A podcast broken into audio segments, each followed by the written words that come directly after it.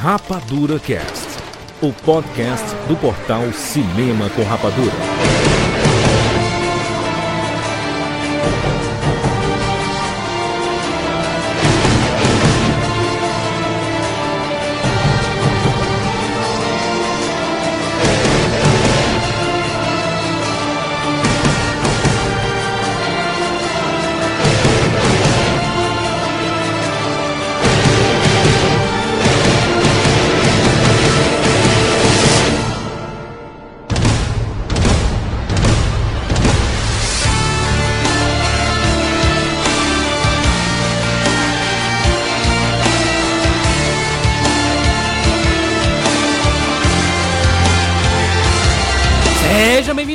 Rapadurianos de todo o Brasil! Está começando mais uma edição do Rapadura Cash. Eu sou Jurandir de Filho e no programa de hoje nós vamos falar sobre universos fantásticos. Estamos aqui com Rafael Santos. Vento nenhum é favorável quando não se sabe para onde se está indo, Júnior. É o quê, mano? Isso aí. Escuta em slow motion. Escute no modo Zack Snyder. Tchau, Siqueira. Jurandir, tudo nesse mundo tem medo, até os monstros. E sabe do que os monstros têm medo? De mim. Ai, meu Deus, tô com medo. Afonso Solano. No princípio, Gurgala era mar. Ai, Só meu isso. Deus. É só isso? É isso que eu preciso. Que maravilha. Eu adoro o mar, né? Sabe que eu adoro, sou apaixonado pelo mar. Por isso que eu não saí dessa cidade ainda. Não é? O mar, eu vou chamar o mar de Kugala agora. Kurgala. O mar de Gurgala, sim. Cuidado com os vermes do mar. Ai, meu Deus. Muito Aqui, cuidado. aqui tem muito verme, entendeu? Tem umas praias aqui, meu irmão. É, tem uma praia que é em frente ao ML aqui, Afonso. Isso. Ei, A gente chama de Copacabosta. Exatamente. Meus amigos, iremos falar aqui sobre os universos fantásticos já criados. Não, não é a biblioteca, nem o arquivo mundial de todos os universos criados. É só o que a gente mais gosta do que foi criado. Vamos falar sobre cinema, games, quadrinhos, séries, Animes. animes, desenhos, RPG. jo- jogos de tabuleiro, falar de tudo isso. papiros. Então não vamos aqui dizer, ah, mas é, esse filme não presta. Esse não é o nosso objetivo. A gente quer falar sobre os universos. O que foi de mais bacana que já foi criado aí. E falaremos de O Espadachim de Carvão. E Kurgala. E Afonso Solano. Vários efeitos, vários efeitos. Se eu continu- continuasse falando aqui, tu fa- fazia vários, né? Claro, eu sou obrigado por contrato, inclusive, pelo Rafael Isso. Dracon, lá da Fantasy. a Sempre que mencionar o nome do meu livro ou qualquer dos personagens do copyright, eu tenho que fazer o barulho das lâminas. Espadachim de carvão. Toca Raul. Kurgala. Parem, por favor, que eu tô resfriado, tá difícil de fazer. Afonso, como seria a entrada deste Rapadura Cash no universo fantástico? In a world full of rapaduras, Four adventures, engage in a quest for the fantastic. Nova York, 1944. I a cop, you idiot! Life was life. You can't handle the truth. Johnny. And the Oscar goes to Rapadura Cast.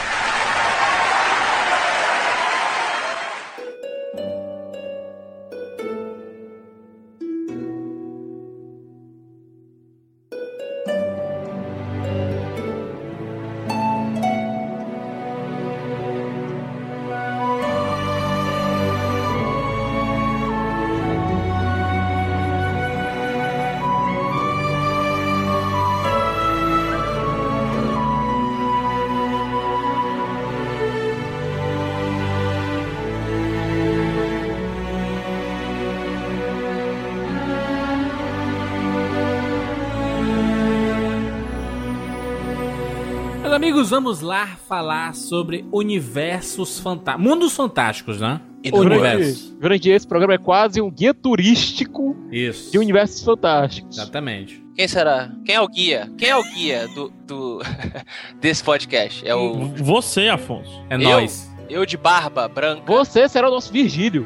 Isso, um nariz, a- um nariz adunco, né? É. Afonso Passo Largo. É o, Exato. o personagem do Tom Hanks no Expresso Polar, aquele que faz a gente entrar no trem. Ei, Welcome, my friends. Exato. Welcome to the fantastic world of Rapadura. Rapadura Land, né? Rapadura Land, olha que legal. Exatamente, Rapadura Nós, Land. nós fazemos parte de um mundo fantástico, a Rapadura Lândia. A ideia deste programa é falar... Não, peraí, que negócio de ideia de programa, Jurandir? No mundo fantástico, hein, Afonso? O que seria o Jurandir Filho? Eu? Jurandir, Seria o leão de Nárnia. Não, não, não, não é tu não, Jurandir. Hein, Afonso? o Jurandir Filho no mundo fantástico, na Rapadura Lândia, ele é o bardo, Hum, entende? Que vem cantarolar hum. seus feitos e direcionar a Hum. trama, a trama, entendeu? Venha, aventureiro, que vou lhe Hum. contar. Mas olha, eu tô resfriado, tá- não tá bom não. Eu seria o Blind Guardian. Tan, PH seria o anão, né? Alguns Tá. dizem que o bobo da corte, mas. Talvez o bobo. É, o bobo meio. Eu, eu vou mais de anão, aquele anão robusto. Ah, não, Afonso. Ah, não. não. Um abraço pra arroba não. Ele é um homem direto. Eita. PH. PH, eu sou um homem direto. E o, o, o Siqueira, Afonso? Seria o quê? Obviamente o elfo. político, muito político, né? Muito educado, com Isso. palavras difíceis. Então, temos aí. Adora tesouros. Exato. Olha que bonito, gente. esse Passa a perna nas pessoas, tipo de advogado, não tô Que brincando. isso? Ai, ai, ai. Talvez o. Ah, olha só, já sei, porque ele é advogado, então ele é um elfo ladrão. Sacanagem. Não, ladrão não, ladino. Isso, melhor. Que pariu. Eu mudaria de elfo pra Ralph, então. Talvez. Ralph é, é teimoso. Ralph, mano. É o jeito que tem cultura, viu? É uma cultura, macho. Afonso seria o quê? Eu. Ué, não seria o, o mago? Talvez o, Um mago? É. o mago, né? Não sei. Eu não, gosto. Afonso, não, Afonso, porte físico, é o nosso guerreiro, né? Talvez. Precisa de um tanque. Não tem. Tá- Verdade, né? No, no World of Warcraft da PH. Isso aí. Afonso, vá lá na frente segurar as magias. Follow me now! Olha só, muito boa, muito boa. Fizemos a introdução dos nossos personagens, mas o que seria esse mundo fantástico? Esse mundo fantástico que a gente tá falando aqui e que nós iremos citar alguns exemplos de alguns mundos barra universos que mexeram com a gente de alguma forma. O que é esse mundo fantástico? Vamos lá. É, existe até uma discussão que às vezes vai para caminhos muito bobinhos de picuinhas pelas redes sociais sobre o que é literatura fantástica, o que é literatura de fantasia e blá blá blá blá blá. Então, assim, até onde eu aprendi, até onde eu entendo, a literatura, o gênero, melhor dizendo, fantástico, ele é aquele que simplesmente possui elementos que não podem ser explicados pela lógica da nossa realidade agora, ao menos agora. E ele tem três subgêneros, que são ficção científica, fantasia e o horror. Então, quando você fala de Senhor dos Anéis ou Guerra dos Tronos, eles são literatura de fantasia que estão dentro do gênero fantástico. Mas você sabe Entendi. que tem uma vertente que colocar ficção científica como universo fantástico ou fantasia e tudo, eles, eles batem, né, na, na gente. Tem muita gente. Porque segundo a ficção, a ficção científica, é a evolução da fantasia, onde a- é, tudo é palpável, apesar de absurdo pode acontecer. A fantasia não, ela não se apega ao real e tudo mais. é por então isso o que pessoal da ficção científica se dói se falar que é fantasia, né? é por isso que na- até na Campus Party a gente quando fez aquela batalha lá entre é, Star Trek vs Star Wars a gente discutiu que Star Wars está muito mais para fantasia e o Star Trek está muito mais para ficção científica. Ah, mas, é, mas é tudo dentro de universos fantásticos, né? Exato. Gente, é, não tem aquela máxima de que se você mostrar um aparelho tecnológico pra uma pessoa que nunca viu aquilo, ela vai achar que é magia? Claro, mas é por isso que o- eu gosto muito do Thor, que mistura mágica com ciência. Parabéns. Eu gosto da feiticeira, da feiticeira. Fe- Feiticeira, mulher do, do Belfort. Isso. Não é magia, é que não tecnologia. magia. Exatamente. É, ma- mas, Afonso, em cima do que tu falou, sabe? põe Alto, risadas aí, alto em cima, alto em cima. Va- Vai lá, Jandir. Risada em um, dois, três. Agora. Isso. Sim, Afonso. é, universo pode ser fantástico e a história pode não ser fantástica? Isso pode existir, será? Eu acho que a, o bom, a boa história fantástica, ela faz exatamente isso. Você pode colocar eh, ela ambientada em um lugar completamente escalafobético, mas você usa de elementos que podem ser identificáveis, relacionamentos, medo, insegurança, qualquer coisa que esteja relacionada com o nosso dia a dia, porque o gênero fantástico ele, ele é uma metáfora, né? Sim, Para, sim. para as coisas que funcionam aqui, ou pelo menos eu, eu ou entendo assim, pode ser um escapismo, claro, cada um Um exagero, uma caricatura. é, tudo bem, mas ele sempre usa de metáforas para que você se identifique com um ser completamente diferente da sua realidade. Inclusive, estava vendo uma entrevista do nosso artista maior, do nosso expoente da arte, do nosso maior. Tiririca. Não, Nicolas Cage, mais por perto. Ah. Não fala mal dele não, pô. Que é esse Nicolas Cage melhor todo mundo, cara. É. É que ele disse que pra ele a boa fantasia, a boa ficção são aquelas que, apesar de estarem longe da nossa, da nossa vista, estão perto do nosso coração. Exatamente. O clichê, o Nicolas Cage leu um- um- uma balinha que vinha com uma frase, né? Ice Keys, Ice Keys. Exatamente. Vocês acham o Johnny Depp fantástico? Ah, não, não me venha com ele. Não, cara, não, não! Não vamos entrar no void de Johnny Depp, não, cara. Não vamos falar de Johnny Depp, mas vamos falar de Tim Burton. Sim. Tá aí, Né? olha isso aí. Tim de trabalhar Burton? assim, gente.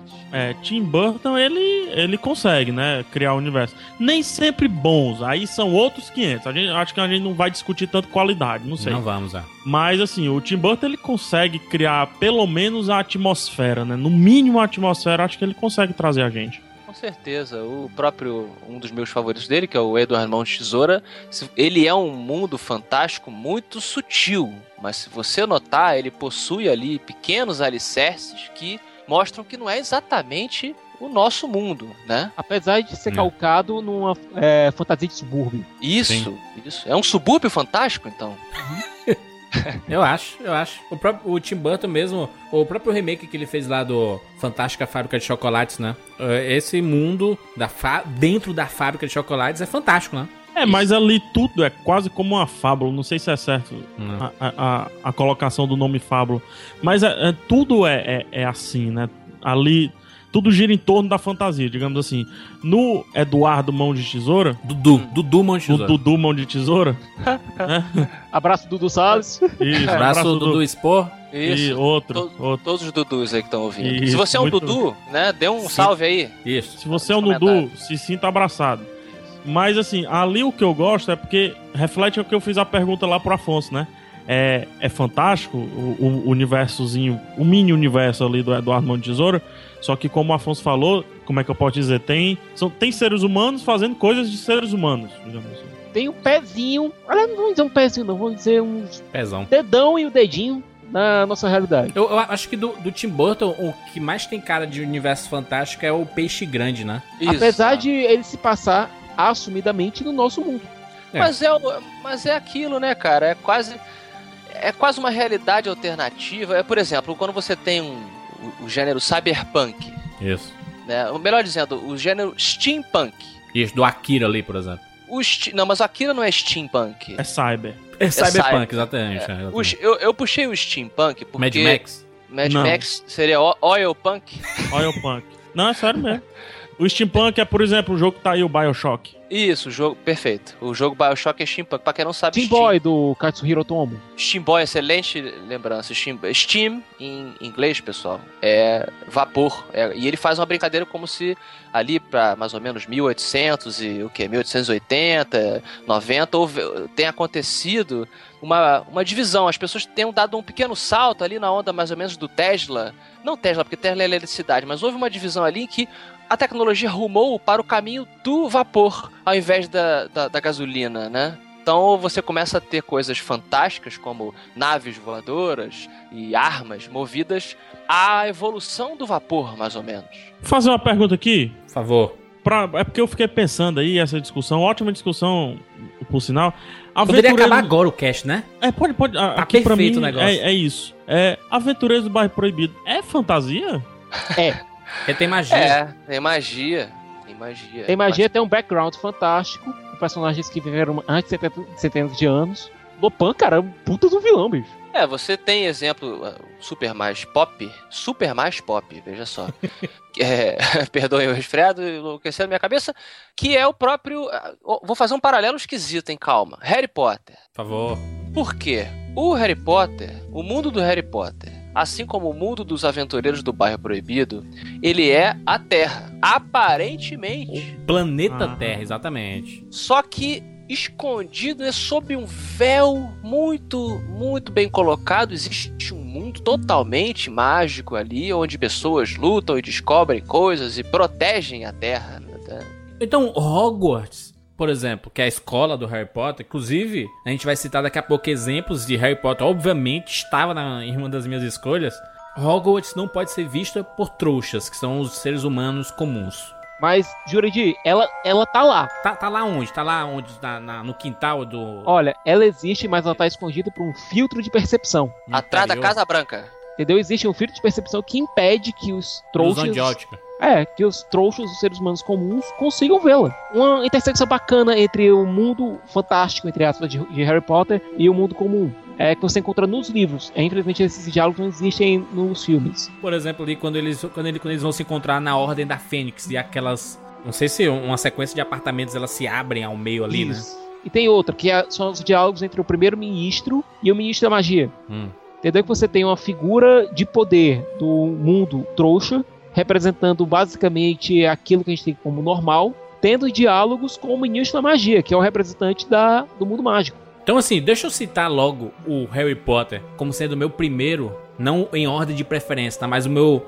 Um dos mundos do universo fantástico que eu mais gosto é o universo de Harry Potter. Afonso, Elabore. o senhor esteve em Orlando no parque que tinha um Harry Potter? Estive! Qual a sensação que o senhor teve ao entrar em Hogsmeade? Pra você ver como que esse mundo fantástico Hum. me, me afetou, foi o único lugar da, da Terra que eu bebi cerveja.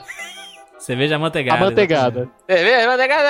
É muito bom. Cara, é impressionante que eu sou apaixonado por Harry Potter, gosto de todos os filmes, inclusive os primeiros são um dos meus preferidos, porque muita gente critica, ah, mas os dois primeiros são bem infantis. Eu acho que tinha que ser assim, Harry Potter era criança ali, né, era um menino bruxo. E tinha toda a magiquinha, né, cara? O menino normal virando é, é, bruxo, né, cara? Se transformando num bruxo, entrando no mundo de bruxaria. E, e a parada do, do estudante, né, cara? Estudante numa colégio, num, num colégio de bruxos, onde você tem que aprender magia, a voar numa vassoura. É, isso é fantástico, cara. Isso é mágico. Como, como uma pessoa vai ver esse mundo e não vai se, se encantar, cara? Ficar apaixonado por isso tudo, né? Eu tô evitando falar. Por quê? O senhor não gosta, é isso? Tu sabe que eu sempre respeitei, apesar de não gostar. Sim. Eu sempre entendi a importância que tem. E, e eu acho interessante que a maioria dos universos fantásticos criados tem essa importância que tem Harry Potter. De, de tirar a gente dessa, dessa, dessas besteiras de negócio de vida, né? Sim. Só que é, é- é interessante que isso- acontece muito mais com o universo fantástico. É como muita gente fala com paixão, sabe? A gente sabe que é um produto, é um produto pra vender, é não sei o quê. Só que aquilo ali desperta uma paixão de, de quero estar lá, sabe? Um negócio tão, tão sincero que eu passei a gostar de Harry Potter mesmo sem gostar quando vejo a Caroline Munhoz falando, por exemplo. Eu discordo desse papinho de que é feito pra vender, o caralho, porque, porra, a mulher quando escreveu o Harry Potter, a mulher tava, tava fudida, meu irmão. Tava cheia de dívida no banco. Aí nego reclama do George Lucas também, mimimi. Não, não, só- ve- não, veja Porra. só, veja só, Afonso. Quando eu falei feito pra vender, É. porque, pô, isso aqui que a gente tá fazendo é feito pra vender. É um produto, é. No fim é um Entendeu? produto, é. Mas se você vende com amor, Com amor. É, mas é isso tá que eu tô falando. honesto. Honesto. É, é pa- isso que eu tô aplausos falando. Afonso. É isso. É isso. Quando você vende, cria paixão, acabou a, a relação produto, vira a, rela- a relação, sei lá, vira É humano. cultura, cara. Você está Aí. consumindo. Infelizmente, nós vivemos com o, o dinheiro, né? É, nosso querido Siqueira que o diga. Dinheiro É, na mão é vendaval na vida de um sonhador. Exato. Então, o dinheiro, se o dinheiro é a moeda, literalmente, que, com que a gente adquire cultura, quando a cultura é bacana, né? Eu acho que não há nada de errado com isso. Não, mas não me Não é. entenda mal. Não critiquei o fato de. Eu Sempre odeio disse- Harry Potter. PH Santos falando aqui. Isso é fato, mas não precisa virar realidade. Porra, mas eu, eu acho assim que o- esse mundo de- do Harry Potter, eu acho que é sempre bacana a gente ter uma fuga. Eu acho que esses mundos que a gente se apaixona são uma fuga do nosso mundo real, sabe? É isso aí. E, Claro. e, e como entretenimento, né? Eu acho que é sempre possível isso. O cinema é muito isso. O cinema é você. Eu gosto muito mais do cinema como uma fuga da realidade do que uma identificação com a realidade, sabe? Sim. É, apesar de eu ter me identificado e ter aprendido muito com o cinema com o passar dos anos, né? Mas eu acho que a- a- o momento de fuga é, é extremamente importante. Eu tive isso com o Harry Potter. E, e é impressionante como a gente acompanhou toda essa história e vê, por exemplo, lá no final, no último, nos, nos últimos minutos do Harry Potter, Harry Potter 7, parte 2, a gente vê o mesmo sapinho de chocolate que a gente viu no primeiro filme, sabe? O sapinho pulando na janela do, do trem. E eu, putz, isso é a magia, cara. A magia que acaba não morrendo. Por isso que no, no cast lá do Harry Potter, que a gente gravou, inclusive com a Carolina Munhoz, é, eu falei que o Harry Potter vai morrer só pros trouxas, né, cara? Porque ele vai continuar vivo aí pra sempre, né? Olha É, a frase perfeita. muito, muito, muito bonito. Parabéns. Por favor, dos senhores. Dos senhores, quero saber Mundos Fantásticos. Ai, ai, ai, ai. Que aí? Siqueira. Thiago Siqueira. Pô, tá me botando lá no fogo, cara. Logo você. Querinha. Pronto. É, filme, série. Tá, tá, li, tá li, Siqueira, tá liberado. Pode ser filme, Blá, blá, blá, blá, blá. Série, Game. Sai o game. games. Sai o game da urna. pode ser quadrinhos, pode ser o que, o que- livro, o que o senhor escolher. Bom, é, tem, tem dois que eu vou citar nesse programa, com certeza. Mas não não vai, na sequência, né? Por favor, Não na sequência, espaço não na outros- sequência. mas que a gente vai explorar mais, ainda mais esse ano, Tá certamente. É, primeiro que eu tenho que citar Doctor Who, cara. Doctor Who. Doctor Who. Siqueira, Primeiro. fale mais. Segundo, vou citar aqui um dos autores mais festejados, que agora está trabalhando diretamente com Doctor Who, que é o Neil Gaiman. Olha. Pra ele, Doctor Who nunca foi ficção científica, e sim foi a, a história que continua evoluindo é, de um homem com uma, caixa ma- com uma caixa mágica que nos revela mundos diferentes. Mas tem mágica, Siqueira. Se tem mágica, é, é- é fantástico. É fantástico. É Apesar da fantástico. tarde ter um conceito tecnológico por trás, pô, não dá pra negar que quando você entra naquela cabine telefônica e sai dela, é, entra em Londres em 2013 e sai em um planeta alienígena feito de diamantes no futuro. Eu já fui, já. Pois é, cara, é fi- deixa do reino da ficção e entra no reino da fantasia, por mais que você trabalhe bem é, qualquer technobabble que exista, cara. Concordo. Ficção científica, você quer dizer, né? Sai da ficção científica e vai Isso. para a fantasia. Exatamente, você tem lá um, um cara imortal, Ele é imortal, Doctor Who? basicamente. Hum. Olha, essa eu não sabia também. Bem-vindo infinito. É o Pois Rui é. Lander. 99 vidas. Ele é um senhor do tempo que caminha na eternidade, cara. Entendeu? Caramba. Mas, ele ô, ô, tem- Siqueira, mas, mas a gente não tá aqui pra falar das pessoas, né? Exatamente, a gente tá o mundo que o Dr. Who anda, caminha não é um mundo exatamente, é um universo. Entendi. Ele pode sair em qualquer lugar, em qualquer tempo, de qualquer planeta que ele queira. Caralho, dos planetas? Aham, Que Ô, loucura. louco. Mas, mas Se- Siqueira, você ficou preso no elevador alguma vez? todo. Você- Todo- É porque quando eu fiquei a primeira vez, eu era muito criança e eu fiquei apavorado. Fiquei apavorado. Tudo assim, escuro. Foi, foi muito ruim, meu pai teve que abrir a porta à força, sabe? Que nem o, que nem o slot quando segura na caverna dos Goonies. Aham. Meu pai teve que segurar a porta do elevador pra gente sair, foi muito traumático, depois que eu me acostumei. Eu ia perguntar se você teve alguma experiência assim, Siqueira, por que, que você gosta tanto de Dr. Who? Primeiro, a possibilidade. Primeiro que é o Siqueira, né? Ele gosta de tudo que é fantástico, é isso? Não, não, porque, Não? Cara, o Siqueira ele assume aquele papel em dois tempos, cara. É. Olha aí, hein? Quando ele gosta, ele assume a, a- o, Ah, a- o digo- alter ego. Eu não digo nem nisso, não, cara, mas assim, o Siqueira é o próximo Doctor Who, cara. Doctor Who cearense.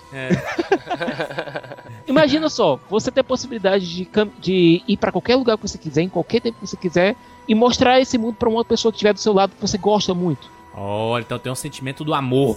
É, Exatamente. Porque Doctor Who, não, Doctor não é só ele navegando, e sim ele navegando, trazendo ao lado uma companheira, Hum, alguém que se maravilhe junto dele pra, por aquilo ali. Tem um episódio que- análise. Isso, tem um episódio que ele diz o seguinte: Olha, quando você tem o tempo e o espaço como seu quintal, aos poucos ele vira exatamente isso, um quintal. Mas se tem uma pessoa do meu lado que se maravilhe com tudo isso, eu consigo me maravilhar junto dela. Que legal. Vou botar o, o Siqueira no divã. Por favor.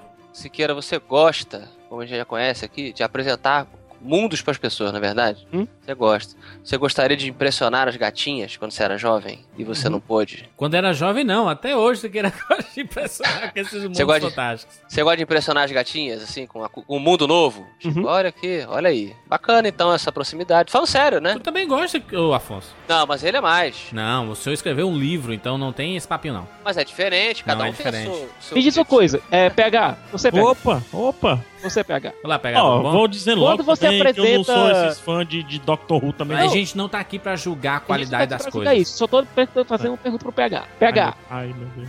quando você gosta muito de alguma coisa, seja uma banda, seja uma série, seja um livro, Isso. seja um filme, você não tem aquela vontade de apresentar isso pra alguém? Cara, eu tenho dois sentimentos com relação a isso. Sim, eu tenho vontade de apresentar, mas às vezes eu tenho vontade de guardar só pra mim. Refazendo a pergunta, apresentar pra pessoa certa.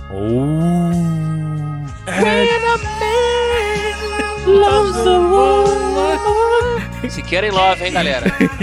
Mandem seus currículos, meninas. É, responde pegar. Não, eu, eu, eu se- eu sempre preferi ser apresentado. Entendi. Eu não. Eu, eu po- posso responder se queira também Não, essa não, pergunta? deixa, deixa, Pode responder, Júlio. deixa Eu eu quero dar um responder. exemplo. Deixa eu te dar um exemplo aí, Por Júlio. favor. É, em 2012, ou seja, ano passado, para quem tá ouvindo isso na ordem cronológica normal, Quem tá ouvindo em 2015, PH? Isso. é menos 3. É, eu li um dos melhores livros da minha vida, que é um universo fantástico, que se chama. Eita! Que se chama Emocionou. O Nome do Vento As Crônicas do Matador do Rei. Você já elogiou muito esse livro pra mim. Verdade. Elogiei muito. E eu chorava de ver como, como é que pode, bicho, alguém parar e, e escrever um, um negócio desse, assim, sabe? E, e, ah, o sentimento que eu tive é de Hum. guardar o livro pra mim, de não acabar de ler, de, de, Ah. de tudo, cara. E se você olhar, eu não escrevi nenhuma resenha sobre, eu não escrevi nenhuma crítica sobre, eu não fiz nenhum vídeo sobre, porque não precisa, cara. Hipster. Não, não é não. Hipster. Você é hipster. Você não quer popularizar. É, dividir, popularizar. Não é questão de popularização. Eu não quero rotular o que já é perfeito pra mim. E você, Jurandir? Eu adoro falar para as pessoas. Aliás, Adoro. apontar. Você tem que assistir isso. Quando eu conheço a pessoa, obviamente. Uhum. Né? Tipo assim, eu Não são chego. estranhos na rua. Não, até no, no próprio Rapadura Cast a gente faz muito isso, né? A gente recomenda pra algumas pessoas que a gente não conhece, né? Pra maioria, no caso, né? Lá no banco, na fila do banco. Você não, aí. Não, não, não. Mas, mas pra, pra amigos, principalmente, eu gosto assim. Porra, cara, eu, eu sei que tu gosta tanto desse tipo de coisa. Assiste isso. Tipo, eu, eu recomendei pra uma pessoa que trabalha com música o Quase Famosos. E, ele, e, e ela nunca tinha assistido. Eu, pô, como assim, cara? Tu tem que assistir Quase Famosos que praticamente retrata o teu universo de música, sabe? E é um Muito bom. filmaço, né? Aí, por exemplo, é, eu gosto muito. Tá acontecendo muito com séries, né? As séries que eu tô gostando estão todas acabando. Eu, puta que pariu, né? E agora ficando órfão de várias séries, né? Aí a, a Larissa no Twitter falou assim: Porra, assiste o Six Feet Under da HBO, que é a série que já acabou. E eu não conhecia, né? Pô, vou assistir, comecei a assistir, adorei. Eu me senti na obrigação de recomendar uma série que eu gosto muito e eu sei que ela poderia gostar, porque ela gosta desse universo de Hollywood, de entretenimento. Eu recomendei o Entourage, que ela não conhecia. Então, assim, eu, eu sinto um, um dever, às vezes, com algumas pessoas. Quando alguém me recomenda algo muito legal, sabe? Pô, tu tem que recomendar alguma coisa boa também pra essa pessoa. Entendi. Mas Jurandir altruísta. Eu vou dizer que o Afonso matou a minha charada, sabe? Entendeu? Porque ah, não, eu não só gosto de fazer isso que o Jurandir disse, que é recomendar séries pra pessoas certas. Eu gosto de estar lá quando a pessoa tá assistindo. Eu tampo, Siqueira. É isso aí, Siqueira. É isso aí. Entendeu? Os Eu gosto de estar do lado da pessoa. né, Por exemplo, pessoa. tem alguns filmes que, pô, já assisti umas 500 mil vezes e às vezes não tô com vontade de assistir. Mas se eu descubro que a pessoa não assistiu, eu convido ela, principalmente se for uma pessoa do sexo feminino, obviamente, Olha aí. Preferência já cortou 90% das pessoas. pra assistir comigo. Entendeu? Revitaliza a- a- o amor que a gente tem por aquela obra. É o seu Viagra, Siqueira. Mas isso, olha que legal, né? Esse fim de semana agora passado, eu tive uma experiência muito próxima a isso sim, porque a minha queridíssima namorada, a enfermeira, ela nunca tinha conhecido a fundo, ou sequer superficialmente, o mundo de John Carter, Oh, que legal. né? Do Edgar Burroughs e tal, Barsoom. E aí ela só tinha visto tal, uma coisa ou outra tal, e aí eu falei, ó, você... O livro é complicado a gente achar agora, tal, ela também não, não tem muito tempo pela profissão. Eu falei, vamos ver o filme, o último filme que saiu. Legal. É, pra você conhecer, presta mais atenção no mundo e tal. O filme tem lá as suas falhas, claro, mas presta atenção no filme, é até um filme que eu gosto. Cara, e eu fui, eu já tinha visto o filme, já até duas vezes, assim. Que como vocês, né, eu gosto muito de ver os Uhum. filmes mais de uma vez e tal. E aí eu, eu praticamente assisti ela assistindo. Isso é muito legal, cara. Muito e aí legal. ela foi, porque é, é um mundo. Inclusive, eu torci muito pra esse filme fazer mais sucesso do que fez, porque é Eu um também. mundo muito bacana. Eu queria ver muito mais, cara. Eu fiquei muito triste quando ele foi o fracasso de bilheteria, né, cara? Pois foi muito é. É, um- é uma série de livros, pra quem não conhece, sensacional, que usa essa coisa do é, romance planetário, é até um sub-subgênero é, do, do fantástico e tal. E aí, ela- quando acabou, ela falou assim: Nossa, mas que filme maluco e que mundo louco! Tem mais, né? Aí aí você sente que ela- a pessoa quer não, quer. não quer ir embora daquele Aham. lugar. E aí, quando eu falei pra ela que o livro foi escrito na época que foi escrito, e pelo autor do Tarzan, aí a cabeça dela também, tipo, puta, sério, como é que o cara teve essa visão e tal? Então eu vivi um, um momento dela, né? Engraçado, Isso você é faz muito uma legal. coisa meio, meio até parasitoide, não sei, né? Que coisa Simbiótica, vamos dizer que é simbiótica. Esse- é, esse- é, porque ela não tá tendo, né? Se você pensar bem, ah, se bem que ela tá se beneficiando também, né? Sim. E é engraçado, né, Afonso? Porque as pessoas passam a perceber com o John Carter que esta obra é pai de praticamente todo o gênero que a gente viu depois nos cinemas, né? Star Wars, Star Wars, Star o, o Wars. Siqueira sabe disso. Star Wars ele vem de John Carter, de Marte, de uma maneira que as pessoas, a maioria das pessoas não tem noção, cara. O DNA de Star Wars é todo Burroughs, Total. é Joseph Campbell, é Tolkien. Qualquer filme, qualquer obra que tenha ah, um, um estrangeiro indo pra um local e ele acaba sendo um, um importante, ele vai ser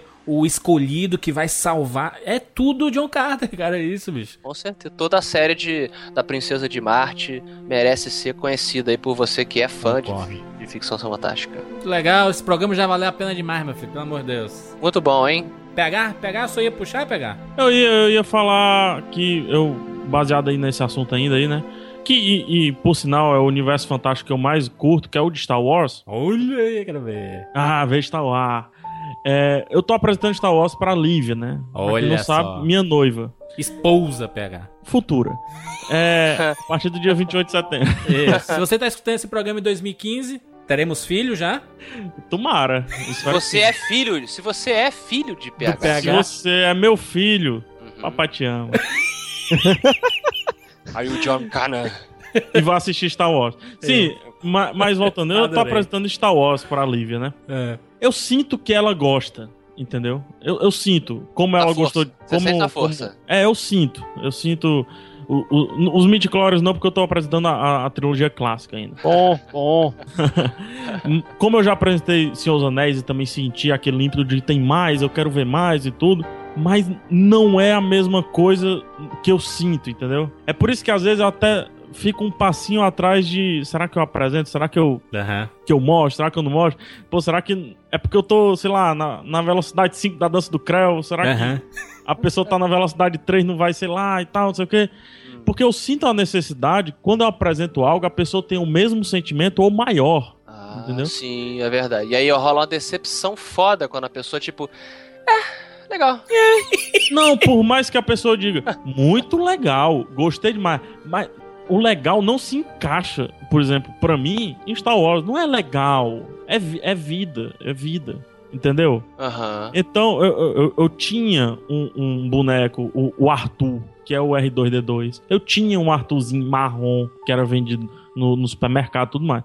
Então, a- a- é, é diferente, entendeu? Por mais que você apresente, assim, por estar fora da época, por conta da idade, e às vezes por conta do sexo, ou então da- das vivências da pessoa e tudo mais, é diferente. Exa- mas é isso que é legal, porque como a gente falou no começo que a fantasia, o, o fantástico, melhor dizendo, ele usa de metáforas terrenas pra moldar o mundo e tal, Isso. você já tá estabelecendo aí que a experiência de cada pessoa vai ser diferente. Então você tem, eu- com o, o próprio espadachim de carvão, eu tenho cartas, e-mails, né, no caso, chegando com pessoas falando, puta, eu me identifiquei demais com o momento específico que o personagem passa e tal, porque, sei lá, o meu pai disse algo muito parecido pra mim no momento chave em que a minha mãe morreu e tal. E você, você fala, caraca, e eu tive outra experiência lendo aquele trecho, e o Joãozinho teve o, o X e o Isso outro é muito Z, legal. e é muito foda. Você acaba que é, é equivocado você botar a pessoa pra assistir um universo fantástico e você esperar que ela tenha o mesmo sorriso que você, ela vai interpretar de outra maneira, passando pelo filtro da vida dela. Ah, que legal. Ah, mas, mas aí às vezes também é, a gente tá indo pra um, um outro plano que é muito, é muito relativo, né? Às vezes você não quer uma pessoa igual a você, você quer uma pessoa que te complete, né, de alguma forma, né? Então ela vai Ah, trazer a, a cultura Sim. dela e você vai trazer a sua cultura e vocês vão ver né, se, se dá certo ou não, né? Você namora uma pessoa que é mais pé no chão, por exemplo, e você é uma Isso. pessoa muito fantasiosa, isso, é- isso pode ser muito bom. Eu acho que é interessante. Ou pode ser muito ruim também, né? Mas. É. Ou os dois, os dois regra, malucos. né? Imagina dois. Um, um Siqueira homem e uma Siqueira mulher. Imagina a vai dar loucura. certo. Vai explodir o, o mundo, né? Explodir a internet, se queira. Vamos lá. Ô, PH, o senhor citou apenas que o, o seu universo favorito. É Star Wars. Star Wars. Cresci, cresci com esse negócio do mais. Mas só que eu também citaria outro aqui, viu, Juras? Quer É. pular Star Wars? Um abraço, Star Wars, tchau. É, um abraço Star Wars aí, todo mundo já sabe isso. Mas eu quero falar outro, eu quero, eu quero fugir dessa esfera aqui que a gente tá levantando. Por favor. Eu quero falar de RPG. Uh, quero ver agora, hein? Audacioso, audacioso, PH. Eu, eu quero falar daquilo que fez eu perder aulas e mais aulas escrevendo a crônica da sexta-feira à noite e do sábado à noite. Eita. Eu quero falar daquilo que fez eu criar caminhos e mais caminhos pensando no que as pessoas iriam pensar quando eu iria jogar alguma, ma- alguma coisa. Ai, meu Deus, tô nervoso. E é Dungeons and Dragons, cara. É D&D. Caverna do Dragão, PH? Não é bem Caverna do Dragão, mas é. Tem os elementos sim. Dungeons and Dragons é um, é um RPG, né? É um, é, um, é um jogo, digamos assim. É onde tem todos esses elementos, cara, que, mas só que te deixa você criar o seu background, né? O- a sua jornada. Ele te dá os elementos, ele te dá é, os ingredientes e você cria o seu bolo, digamos assim. Então, a importância de D&D é porque despertou não só o consumo passivo, mas o consumo ativo, se é que isso existe. Entendi. É Curioso você falar do Dungeon Dragons. Eu também joguei muito Dungeon Dragons. Eu nunca joguei RPG na minha vida. Ma- Mas, Afonso, não é que eu joguei, não é que eu joguei muito, Afonso. É, Hum. não é que eu joguei muito. Eu joguei demais. Tinha uma época que eu jogava o dado pra acordar, mano. É tipo Tinha duas caras quanto com pra acordar, PH? Só, pra, só dúvida. Tinha que ser acima de quanto pra acordar? Cara, Isso. depende. Acima de 10, remelento. É. Acima de 15, de boa. 17, acordava com flexão. Com 20, já acordava pronto. É, mas assim, eu, eu joguei, não joguei tanto quanto ah, grandes amigos meus, que inclusive jogam até hoje, assim. Eu curtia muito o, o universo do Dungeons Dragons, até porque eu cresci lendo uma coisa que me capturou muito do mundo fantástico quando eu era bem jovem, foi algo que está totalmente ligado com isso, que foram os livros do Ian Livingstone e do Steve Jackson, de aventuras fantásticas também. Legal. Aqueles livros, é, A Cidadela do Caos, ah, como é que é aquele outro? Do Calabouço da Morte... Eu não sei se você lembra, que eram os livros jogos. Era aquele que vá para a página tal e. Exato. Era, exato. foi, foi o único que eu joguei, mas foi lendo, né? Não foi jogar, jogar, né? Esses livros me apresentaram a um mundo que era muito semelhante ao mundo do, do Dungeons and Dragons depois. Isso é muito legal. Era demais, mas era uma coisa, um- era um tom até bem mais sombrio, né? A morte rondava, eu, eu- pelo menos a impressão que eu tinha, era muito mais perigoso, muito mais deprimente até, do que o Dungeons and Dragons. Não sei se o PH concorda. Dungeons and Dragons é mais heróico. Isso, é. Não digo heróico, mas digo apoteótico. É, eu, lem- eu lem- eu lembrei de um, Afonso, que quando eu tava, é, tava lendo, era, não era bem mundo fantástico, mas era uma história tipo de terror. Um cara tava na floresta, aí falava assim: ou você vai por esse caminho que tá feito aqui, ou você abre o caminho com um facão. Qual você vai? Na página 12 você vai por esse caminho, e na página 43 você vai pro caminho abrindo. Isso, era cara. assim, né? Era, era a ideia assim, né? Eu tinha vários livros desses, inclusive livros É mais, mais infantis, assim, esses do Steve Jackson, do Ian Livingstone, eu fui ler um pouquinho mais pra frente, mas era um, algo que assim me levou para um mundinho, é, digamos, de fantasia medieval, né? Aham. Que me introduziu mais ou menos aí. Ô, ô, ô, PH, se tu tá falando de Dungeons and Dragons, então, é, casado com isso, tá Senhor dos Anéis também, né? Com certeza absoluta. Que pena que no, no Dungeons and Dragons não são Halflings, ou não são Hobbits, são Halflings, né? Ei, direito de. direita a direita a gente não discute. Direito autoral, cara. Direito é, autoral. direita a direita a gente não discute. É tanto que todos os meus personagens, cara, quando eu não era mestre, eu fazia um Halfling ladino e misturava com feiticeiro, ali acolá, pra usar alguns poderes diferentes. Não, não, não só Senhor dos Anéis, juras, mas quando, principalmente quando você vai mestrar alguma aventura, não digo só de D&D, de, de Vampiro à Máscara, de outros RPGs, você tem que criar um background, entendeu? Você tem que ter elementos, você tem que pesquisar, você tem que ler, você tem que viver. Então, é, saindo um pouco da, da parte mais medieval, quando eu tava assistindo Supernatural, que eu tava envolvido, envolto naquele mundo, completamente dentro de tudo, eu peguei um AD&T, que é um, ou mi- minto, peguei um 3D&T, que é um, um suplementozinho de RPG, onde você pode montar qualquer história e fui criar uma história baseada em Supernatural e tudo mais. Aham. Não sou muito fã da série, mas eu acho a, a ideia, toda a premissa muito legal, cara. É, legal. é legal. Tem gente que não aceita, acha pop pra caramba, Ah, se incomoda e tudo mais. Só que o, o Supernatural, ele é como uma revista, entendeu?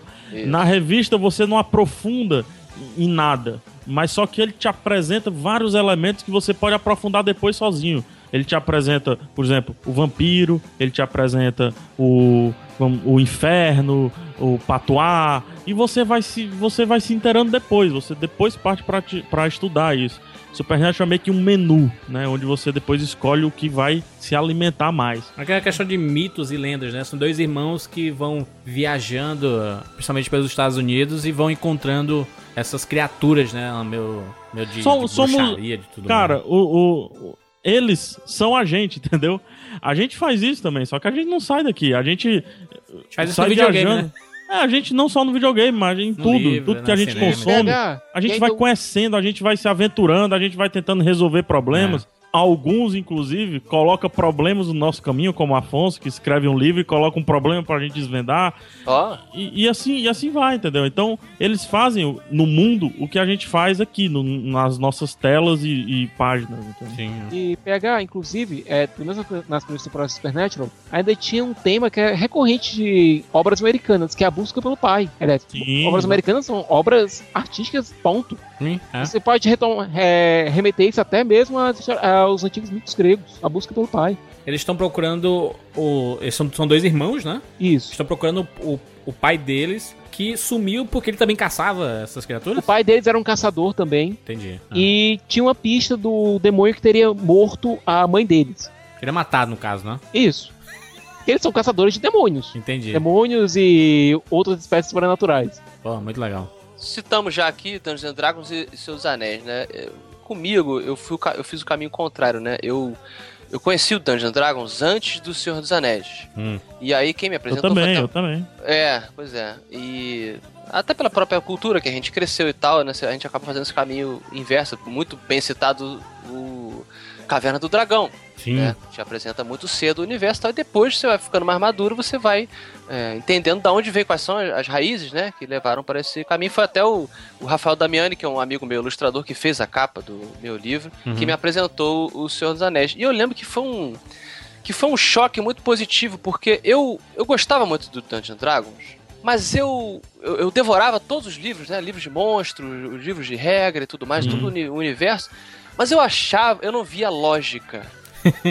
Entende? Eu via, era, era, eu já, eu- tudo bem que você é criança, mas eu percebi assim, parece que pegaram um monte de mitologias, parece não, é isso hoje, né? Mas você mais jovem e jogaram aqui, né? E de alguma forma isso aqui é um caos ordenado? Como é que, entendeu? Eu, não- eu não consegui enxergar. Não, mas isso é um caos, onde você é quem define o caminho desse caos. Mas eu digo o seguinte, como mundo, o mundo do Dungeons and Dragons, ele, pelo menos pra mim, tá? Claro que é opinião.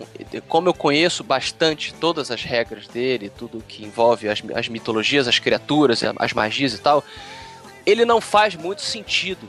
Entende? Ele é uma mistura de muita coisa, exatamente para que você possa criar a sua Uhum. aventura. Então você pega Concordo. emprestado o elemento, tal, não sei o quê. E aí quando o Senhor dos Anéis apareceu na minha vida, eu falei assim: ah, aqui eu tenho os elfos, os dragões e tudo mais, mas existe uma lógica. O mundo do Tolkien, ele tem uma lógica muito bem construída, ele tem uma funcionalidade para cada espécie ali, É. uma história do mundo. Então, para mim, foi um choque, entende? Ver um mundo que para mim era louco, ele veio então de um lugar ordenado. É que você pode, pode até dizer assim, na, com a cabeça maluca, dizendo que é um mundo de verdade, né? Ele é Isso, muito real. E é. o Tolkien, ele descreve até o mínimo, mínimo detalhe. Ah, o ritmo, né? A, a escrita do, do Tolkien pode ser chata para alguns. Antigamente, provavelmente não era desse jeito. Pelo que a gente vê, né? Dos Sim, reviews é. da época, não era assim. Era uma coisa realmente mágica. PHzinho, fale aí, meu filho. God of War é fantasia? É, Uh, Eu acredito que seja fantasia, sim. E presta. quer dizer, foi, Cê foi uma é- religião, né? Se a, gente pensar, se a gente pensar, foi até uma religião. God of War. É, não, é- ele pega emprestado uma- é, os mitos Deus da guerra, de uma religião to- toda, que hoje é considerado fantasia, mas se você pensar, não era fantasia tempos atrás. Não é louco isso, meus amigos? é. É, o- os deuses do Olimpo. É uma fantasia, né? Hoje sim. Não, não, não. Não tô falando de hoje. Ué, mas é, cara. Antigamente Desde não era. sempre, não é? Era Não, tu, existiram os deuses do Olimpo? Para Não, peraí, peraí, peraí, Brand. Tu tá entrando numa seara que é muito perigosa. Não, não, não. Estou, tô, tô perguntando. Só, só, só tem nós quatro aqui. Tem mais ninguém ouvindo essa conversa. É, tem um viking ouvindo. Se a gente falar aqui os nomes, né? É, então ele ia falar. Do- é, a- adorador de Zeus, tem aí? Alguém aí? ora- Adorador de Zeus? Sabe-se lá? Sabe-se lá, uai. Tem o, o Stanopoulos, tá ali, ó. Eu acho que a, a mitologia grega é muito bonita e eu fui apresentado a maioria da, dessa mitologia com Cavaleiro Zodíaco. Então, Cavaleiro. Você não assistia Jazão, não? E os. se o Argonautas assistia sim, Argonautas? assistia sim, de verdade. Muito é. bom, muito bom, cara. Mas eu acho que. Titãs, Jurandir. Fúria de Titãs de eu, eu vim assistir bem depois, se quer, bem depois. Grande Harryhausen, pô. Ô, pegar, por que, por que que tu citou God of War? Não, porque eu quero, eu quero começar a estabelecer em games aqui o que é fantasia, porque hoje eu acho que tá meio carente. Hoje os games estão buscando muito negócio de hu- humano. Vocês não acham, não? Negócio de humano. Se, apro- se aproximar. é, é, por exemplo, Tomb. Raider, jogão. Tomb Raider. Jogão. Jogaço. Não é Só que- fantasia. Não é Não fantasia. é. É diferente do cinema é, e né? da literatura. Até Tomb Raider. Os antigos eram. ali perto do final vira fantasia, né? Tomb Raider. É, sem spoiler, né, pras pessoas. Nossa, Tomb Raider tem é, elementos. elementos fantásticos. A série sempre teve elementos fantásticos. Mas, Mas nesse não é. último específico tem, tem até elementos de Lost no meio. É, acho que Massa serve- preta? Mas pensando aqui, vamos lá, mundos fantásticos. Quer dizer, fantástico se você for levar pra ficção científica. Tudo, no videogame, quer dizer, É tudo. fantástico. tem muita coisa ali, bem bolada. O próprio Mass Effect é uma mitologia fantástica sensacional. né? Sensacional, inclusive mesclando tudo de mais bacana que a gente viu de ficção científica na- no, no cinema, como Star Wars, Star É Trek tudo verdade, mais. é né? verdade. Shepard Mas, é foda. Gears Mas of War, né? Gears of War. Mas eu não tô lembrando algum, algum gênero fantasia nos videogames que seja uma fantasia original, assim, que não tenha pego emprestado. Por exemplo, você tem jogos do Conan online, Hum. online inclusive, né, o mundo do Conan, tal, toda a era iboriana, mas tá pegando emprestado do- da literatura. Tô pensando em algum mundo. O Shadow of the Colossus. Isso, parabéns. Aí foi, hein? Aí, Aí falou, Aí hein? foi. Não é um Fantasia. jogo que eu morro de amores, só pra dizer. Sério, tá? Juras? Ah, Mas eu acho extremamente original. Então, o mundo do Shadow of the Colossus é fantasia, uma fantasia muito bem orquestrada, O próprio muito bem Ico. bolada. O Ico Eu vou também. puxar um aqui, quero ver se alguém jogou. Hum. Valkyrie Profile. Também é RPGzão Sim. do PlayStation 1. Sim, sim, Valkyrie Profile. O, os, os próprios Final Fantasy, né, Isso, Afonso? Final Fantasy é parabéns. o Chrono Trigger, por exemplo. Que É um- ficam aham, dançando, né? Eles, eles pegam essa onda meio He-Man, que também é fantástica. Eu também acho é uma Chrono Trigger, acho que é o maior de todos, cara. Que é o espada com laser, com naves. Isso. Eu adoro, eu adoro Me lembra até o Náusica do Vale do Vento, que é um filme do, do Hayao Miyazaki. Que também é uma distopia fantástica, fabulosa. E esse que é um, é um dos meus preferidos filmes do Hayao Miyazaki. Hayao Miyazaki, pra quem não conhece, é o, o cara que criou Viagem de Chihiro, é, Precisa Mononoke, né? A gente, inclusive, já fez um cast sobre ele. Pônio, Pônio, Pônio é muito bonitinho. Sensacional. É muito bonito. É o, é o filme que você tem que colocar. Você tem uma criança em casa, o filhinho. Não, se você for. tem um adulto em casa, Não, coloque mas pra criança é demais. Ele vai querer um pônei no final, sabe? Se você cria um adulto, pode apresentar. Porra, é, é Mas muito olha, legal. mas olha que legal, né? O legal é um termo dos anos 80, até eu já tô chegando a essa, essa conclusão. Legal Olha que supimpa. maneiro, maneiro, vai. maneiro, né? Que bacana, bacana Isso supimpa. cara. Batuta. Supimpa, batuta. Olha que batuta a gente tá falando. Eu sempre digo isso, né? Que o, o bom mundo fantástico, na minha opinião, é aquele que é apresentado pra você rapidamente. Sim. Com uma pequena e uma, uma breve narração ou pequenas imagens e tal, você entende as regras daquele universo Sim, sim. e ponto final. Você vai contar uma história ali Sim. dentro. O Shadow of the Colossus, pra quem não sabe, é um jogo de PlayStation 2. Ele faz isso com pouquíssimas palavras. É um mundo absurdamente genial. Verdade. Tem um, tem um prólogozinho ali, mulher morta, não sei o quê. Acabou, Pronto, né? Vamos entendeu. matar Colosso. Você Aí entende, te vira, né? rapaz, te vira. É, é. Você entende. O, o- você vê, por exemplo, o próprio caso do Zelda, né, cara? O Zelda Ocarina, por exemplo, aqui é o uni- universo Hyrule, né? Uhum. Hyrule. Zelda, o Hyrule. Zelda você já começa, digamos assim, na metade, né? É, já tá caminho Você- andado. Já é uma, uma, uma vida normal, né? Ele acorda lá e é nóis, Aí. né? Aliás, eu recomendo muito pra qualquer fã de Zelda o livro Legend of, Legend of Zelda Hyrulean História. Meu livro? Deus. Livro. Livro, gente. Caraca, eu não sabia que tinha livro, hein? É basicamente uma enciclopédia de todos os Zeldas. Porra, muito bom. Muito É, eu bom. não, eu não conheço tanto o universo do Zelda, eu conheço os jogos, claro, mas nunca me aprofundei assim, engraçado, não me atraiu tanto. É bacana mesmo? Vale a pena? Tem uma Zelda é mitologia que você- espetacular. Zelda, Ocarina principalmente. Ocarina of Time. Ah, Um dos maiores jogos que eu joguei na minha Não, vida. eu sabe? digo mais, Jurandir. Legend of Zelda Cuidado com esses Ocarina... minha vida, gente. No meu top 10 de, jo- de melhores jogos de todos os tempos, o Zelda Ocarina só tá abaixo do Donkey Kong 2, que eu tenho um caso especial com Donkey Kong 2. Ah, Mas então tem, tem documento comprovando isso, né? Tem documento aí, tá no relatório. Três, Mas- três assinaturas, Mas- autenticado tudo mais. Isso. mas Jurandir, mas Jurandir, você gosta do porque o universo é foda ou porque o jogo é foda? As duas coisas. Ah, então tá bom. Se o jogo fosse bacana e o mundo não, talvez ele não estaria nem no meu top, sabe? Olha. Porque a gente já, a gente já jogou muito jogo bacana, fala aí. Já jogamos, né? Muitos jo muitos jogos bons. Sim, claro. Mas os que marcaram são aqueles que você embarcou também no universo, né? E eu acho que o Zelda também tem muito disso, né? O Zelda Exato. Ocarina. Eu gostaria de citar o que, pelo menos na minha memória, foi o primeiro mundo fantástico, aqui no caso fantasia mesmo, que me capturou, até porque eu não tinha ainda o hábito de ler ferreamente, só, só depois que eu, a minha mãe sempre incentivou a leitura, mas quando você é criança, pelo menos eu, eu, eu via muito mais filme, muito mais desenho, né? Uhum. Acredito que todos nós. Foi Labirinto, cara. Labirinto. David Bowie. O Labirinto conta a história da menina chamada Sarah, que está cuidando do seu irmãozinho. Sarah vivida pela Jennifer Connelly, né, gente? Era que linda, linda, mas ainda era menor de idade. Tá, então- mas hoje em dia a Jennifer Connelly não, é, tem, não tem nada de menor. Não, mas hoje já anulou. Já anulou. Anulou, é. Que fique registrado que Jennifer Connelly, pra mim, é a mulher mais linda do cinema. Eu Falei. acho extremamente Falou, justo. Olha a Brooke Shields aí Brooke chorando. Shields. Pois é. e aí a Sarah, ela é obrigada uma noite a tomar conta do seu irmãozinho, que é o Toby. E aí ele começa a chorar muito, tá? Aquela coisa de criancinha, ela faz um- uma espécie de juramento ao rei dos duendes, Hum. que é o Jareth, né? Sim. E ela fala, ó, se você vier buscar o Toby, porque eu não aguento mais cuidar desse pentelho, é, você pode ficar pra ele, pode transformar ele em um duende e tal. E aí o David Bowie aparece em seu esplendor, sua cabeleira, suas bolas mágicas, entenda como quiser.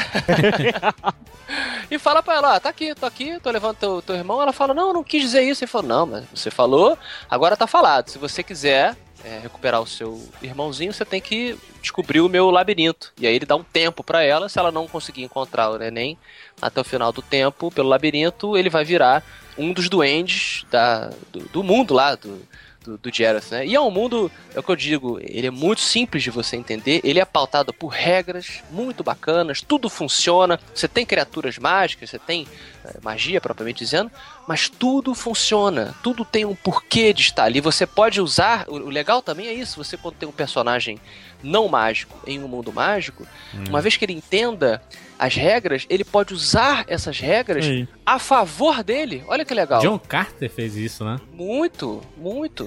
É interessante, tem um HQ do Batman que ele diz, eu odeio magia. Mas quando ele, o Bruce começa a sacar como ele pode usar magia a favor dele, ele diz, eu adoro magia. Mas é isso. Pulam, vamos pular isso, pelo amor de Deus. Eu vou falar sobre desenhos, tá? Ai, meu Deus, Jandir. Vocês já citaram Caverna do Dragão. Caverna do Dragão está, estava na minha lista aqui, que Caverna do Dragão colocou a gente no mundo. Aliás, apresentou Senhor dos Anéis indiretamente pra muita gente. Sim, sim, sim. aquele conceito todo dos orcs e tudo, aquele mundo fantástico, mestre, etc. E eu conheci Senhor dos Anéis com os filmes, tá? Uhum. Eu, Jurandir, conheci Senhor dos Anéis. Eu, tava, eu, eu fazia parte de um outro grupo no colégio, sabe? É, não existe. Os bullies. É. não, e, e- e não existe essa babaquice de falar que, ah, então você. É, não é fã. é fã. É, é menos fã do que eu, né? Porque eu conheci nos livros, né? Que besteira, né? É, existe o... o nerd que acredita que as coisas só podem funcionar segundo as regras dele, sabe? Isso, tipo você quer. É o Ned cheguei primeiro. É, se eu. É, exatamente. Mas não é o Siqueira. Não tô falando que... obrigado, PH, É obrigado. porque quando emendou aí, aí na edição pode ficar pensando que. Saiu errado. Não é. Ah, É o nerd que diz assim: ah, Jurandir, você gosta de Game of Thrones? Sim, assista a série toda. Ah, então não gosta de Game of Thrones. Tu é fã, cara. Você pode demonstrar que, é, que, que gosta de algo de, das mais variadas formas. E o importante é amar, mas Sim. continue. Você pode chegar depois na festa e ainda assim ser o melhor convidado do que o cara que chegou às Sim. 6 horas da tarde. Exatamente, ainda come coxinha. Eu vou puxar um desenho americano que eu sou maluco e apaixonado. Ai meu Deus. Já gravamos, inclusive, um cast aqui sobre um pedaço dele. É Avatar, a Lenda de Aang. Bom, que agora tá tendo uma continuação fabulosa, aliás. Parabéns, gente. Parabéns. Com a É um Korra, bom- né? Uhum. A Lenda de Korra. Bom mundo, um bom mundo, bem Cara, bolado. eu acho né? espetacular, porque brinca com uma das coisas que eu mais gosto, arte marcial. Fala muito sobre a divisão do planeta, baseado em elementos. Então existe os nômades do ar, existe a tribo da água, existe a nação do fogo e existe o reino da terra. E existe um ser que nasce que ele consegue dominar todas as todas as artes marciais e todos os elementos que ele é o ponto de equilíbrio desse mundo, né? E o Eng, no caso, que deu origem a isso tudo, ele é o Avatar, né? É conhecido como Avatar. Assim como a Korra é a, a substituta do, do, do Eng, né, Siqueira? Ela é o Avatar daquela época, né? Entre aspas, assim. Então eu acho espetacular toda a cultura, sabe? A cultura oriental. Por exemplo, o cara, quando ele domina, ele tem a dobra do ar, ele faz um movimento de arte marcial que é espetacular, que é movimento quase de meditação, sabe, bicho? E sempre com a trilha sonora espetacular, eu tô falando do desenho em si, né? Porque ó, Aham. faz parte desse mundo todo, tem uma trilha sonora espetacular. Inclusive, é, se eu não me engano, tá disponível no Netflix, né, cara? Se não me engano, nas três primeiras temporadas. A quarta eu acho que não está. Não vamos comentar o filme lá do M. Night Shyamalan, né? Não, Porque- aquilo não existe. Alguém viu? Existe filme? Existe, é, pior, existe e lembra um pouco o conceito. Não vamos também cagar a regra que o Shyamalan é o pior do mundo, não. Não, ele tem coisas bonitas. O próprio, os katas, digamos, que Isso. os que todos eles fazem pra poder manipular os Exatamente. elementos, apesar de, são, apesar, são bonitos. apesar de muito mais lentos do que o Sim. é. desenho, eu achei que serviu ao, ao visual do filme. Pois é. Agora eu vou citar o meu. Por favor, Siqueira. Star Trek. Star Trek, Siqueira. Não era desenho, não era desenho. Por que, Siqueira, Star Trek? Star. Gente, vamos falar de coisa boa? Vamos falar de. Tech Pix. De Trek Pix. Vamos falar de Trek. Trek. Fale, fale, Siqueira, de Star Khan. Trek. Khan! Khan! Bom, seguinte. É, pra mim. Star o- Trek é melhor do que Star Wars, cara? Não, para com isso. Não, Não, tem só uma como. Calma, pergunta. que eu vou ter que arbitrar uma briga dessas daqui a alguns dias. Quando o Gene Roddenberry é, criou. Arbitrar. é que é isso aí. Siqueira Godoy. Cartão amarelo, para você que não gosta do Yoda. A regra é clara. a regra- Vamos ver. Quando o Gene Roddenberry criou Star Trek lá nos anos 60, ele imaginou uma coisa diferente. É, enquanto muitos autores estavam indo pro lado da, do pessimismo, pro lado da distopia, ele imaginou uma utopia onde a Terra estaria em paz e todos os humanos trabalhariam, trabalhariam pelo mesmo, em prol do mesmo objetivo, que seria exploração. É, chegar até onde ninguém jamais esteve, conhecer novas vidas, novas civilizações. Que legal. Que é mais ou menos hoje em dia, né? Pois é, Hoje que é deveria ser hoje em passos dia. lentos, né? Pois é, que deveria ser hoje em dia. É. Ele conseguiu conceber numa- na época da Guerra Fria um mundo fantástico, porque infelizmente hoje isso é, eu acho que é o aspecto mais fantástico de Star Trek, porque muito dos aspectos tecnológicos inspiraram nossos engenheiros a criar coisas parecidas. Isso é muito legal. Star Trek e Stanley Kubrick, hein, bicho? Então, de é. parabéns. Se não, é, e enquanto isso, o que deveria ser o mais real de Star Trek que seriam as relações interpessoais, as relações humanas, é o que está mais distante.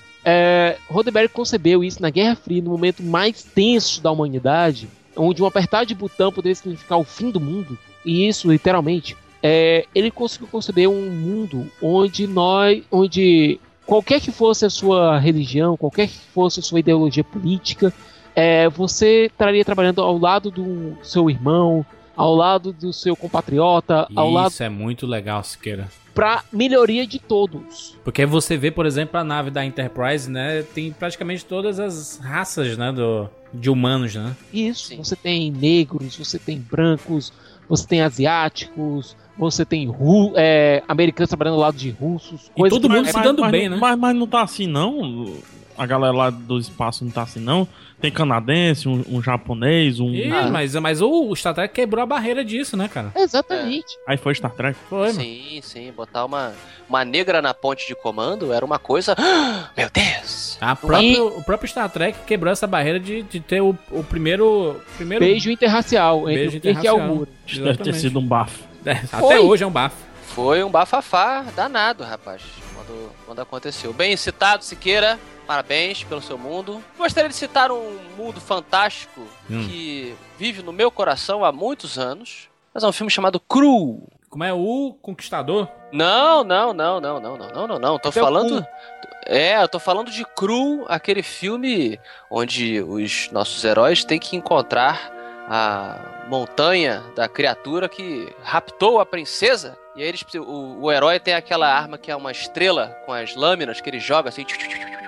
E ela- Hum. E ela corta as coisas. Cara, esse filme é muito bacana. Ele tem o Liam Neeson também, ali na sua.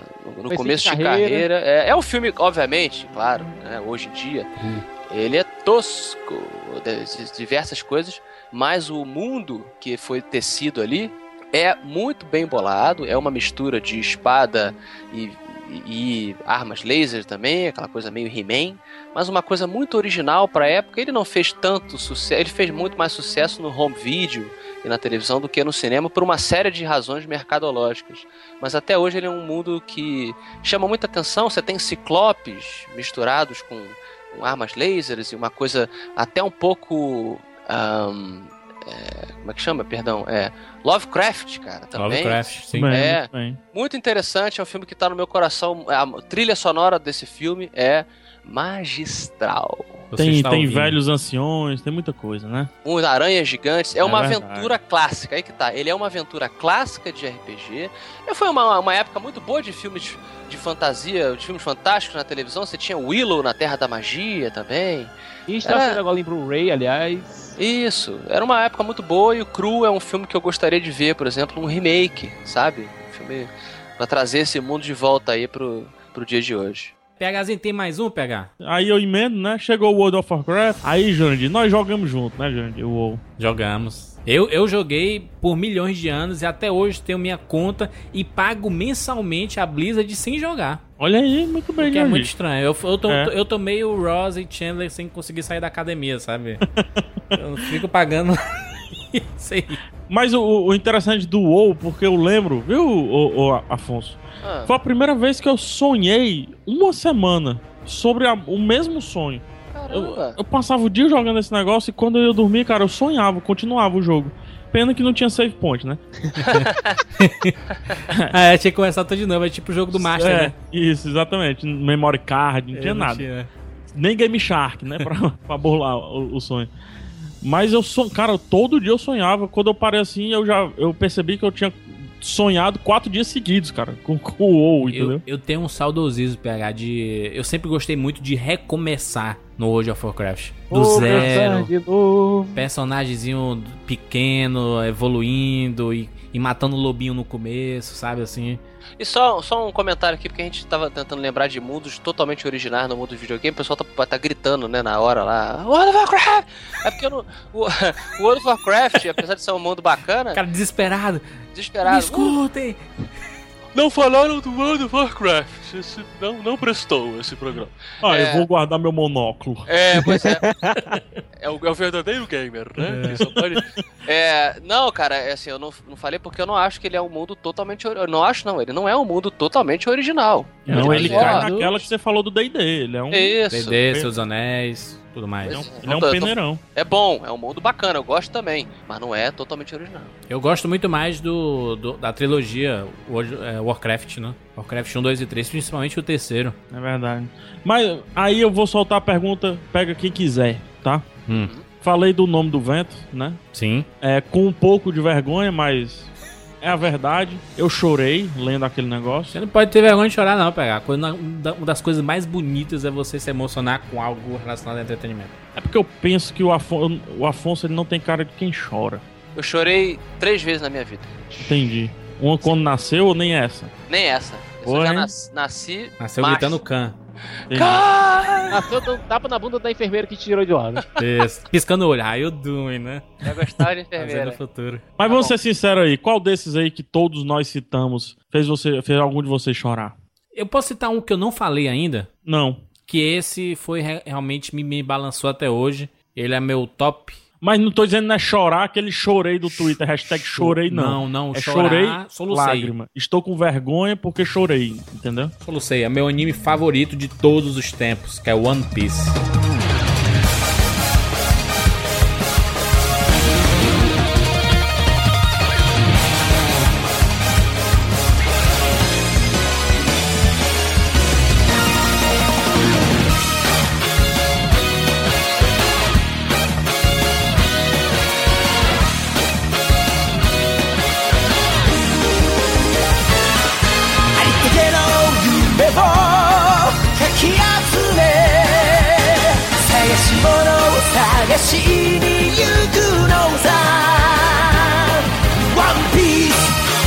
Este anime me fez chorar como poucas coisas me fizeram chorar na vida. É justo. É impressionante o arco dramático desses personagens. Muita gente não leva a sério, porque é pensar um anime bobinho dos piratas, que porra é essa, né, cara? Como é que vai se emocionar com isso? Meu irmão, One Piece é in- indescritível. Eu já, já assisti mais de 550 episódios do One Piece. Nossa.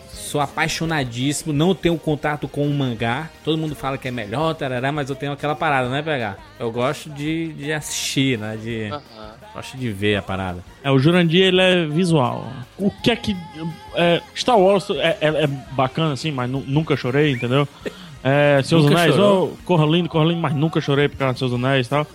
O, o- o que é que faz? O que é que- o- Eu qual, sei. qual é o ponto da fantasia? Fala, Afonso. Então, é assim, é porque eu acho também que o choro, ele, de novo, é aquela conexão que você faz. E aí te atinge de certa maneira que você identifica e chora. Tá? Então, como a Só pra maioria eu das- entender, qual é o choro que tem, tu tem como simular qual é o choro que eu tô tentando falar aí? é aquele que, que, que ele esquenta seu peito.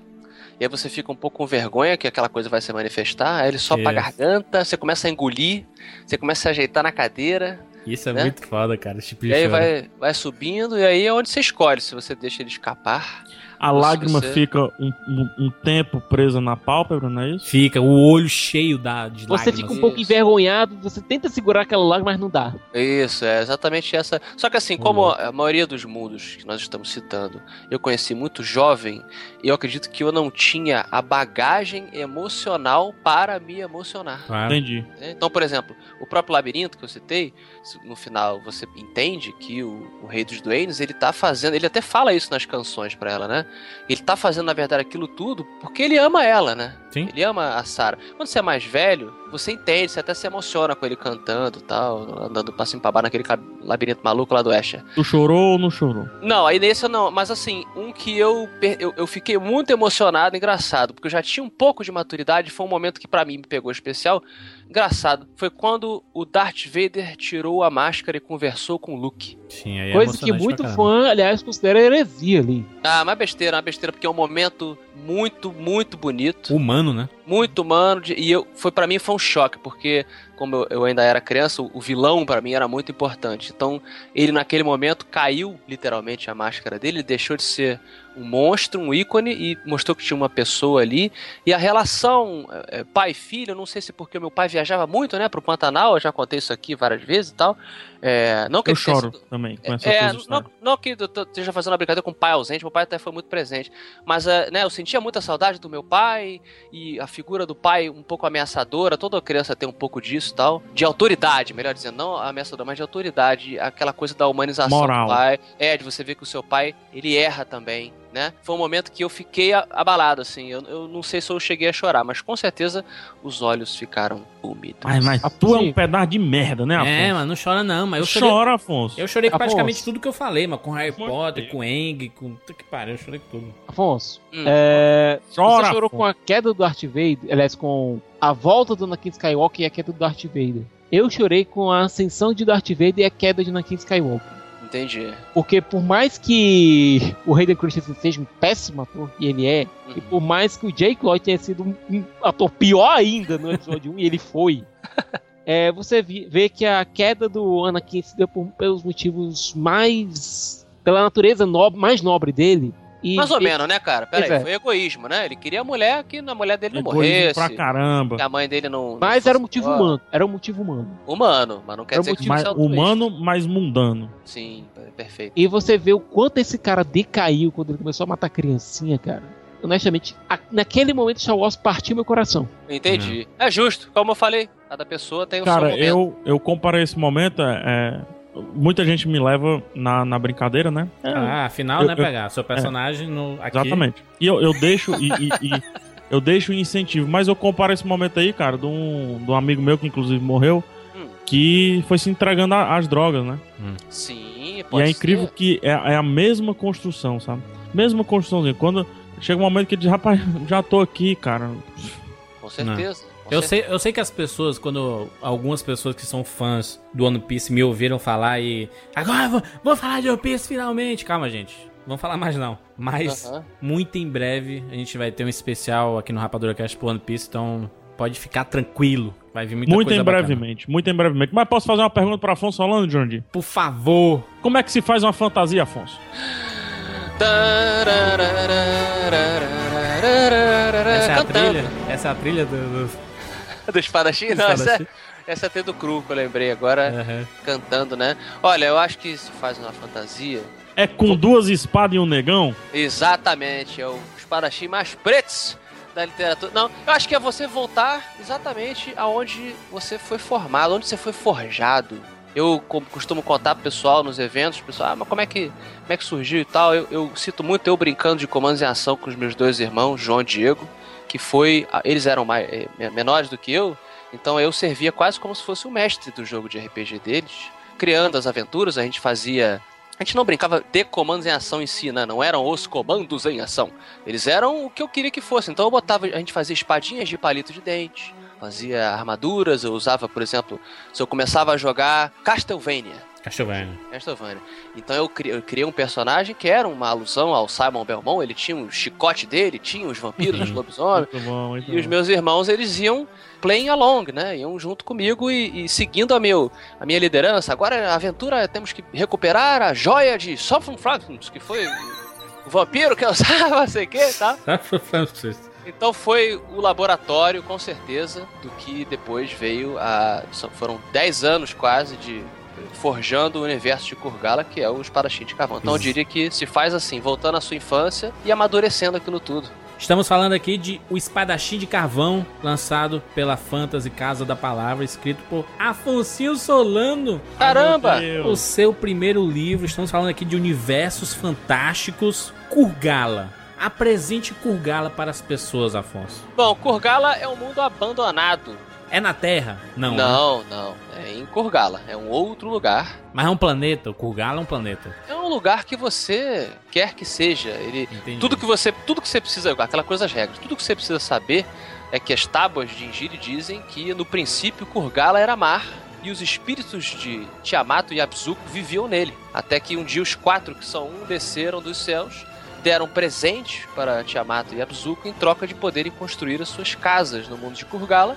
Ali eles passaram a viver até que eles ficaram sozinhos, colheram o pó das estrelas, plantaram no chão de Kurgala e povoaram o mundo com os mortais. E aí eles viveram entre os mortais durante muitos ciclos, muitos anos, né, digamos, Hum. até um dia que, por um- uma desavença, que eu não, não posso revelar aqui, os deuses, esses quatro que são um, resolveram abandonar os mortais à própria sorte e se recolherem às suas casas, deixando o mundo caminhar para onde você vai conhecer quando você começar a ler o Espadachim de Carvão. E o, e o personagem principal é o filho de um desses deuses, que vive em uma caverna, isolada do resto do mundo, ainda que adorada, né? As pessoas, os mortais, no caso, que são várias espécies diferentes, deixam oferendas na beira da, da ilha onde fica a, a caverna onde ele mora com o pai dele, mas ele não pode sair, então ele cresce uma pessoa muito culta, muito inteligente, mas que não pode nunca conhecer o que, que tem do lado de fora. Ele é proibido de sair. Eu sei que é uma obra original, é história sua, mas com um trilhão de referências. Exato. Eu vejo as resenhas. É engraçado você ver.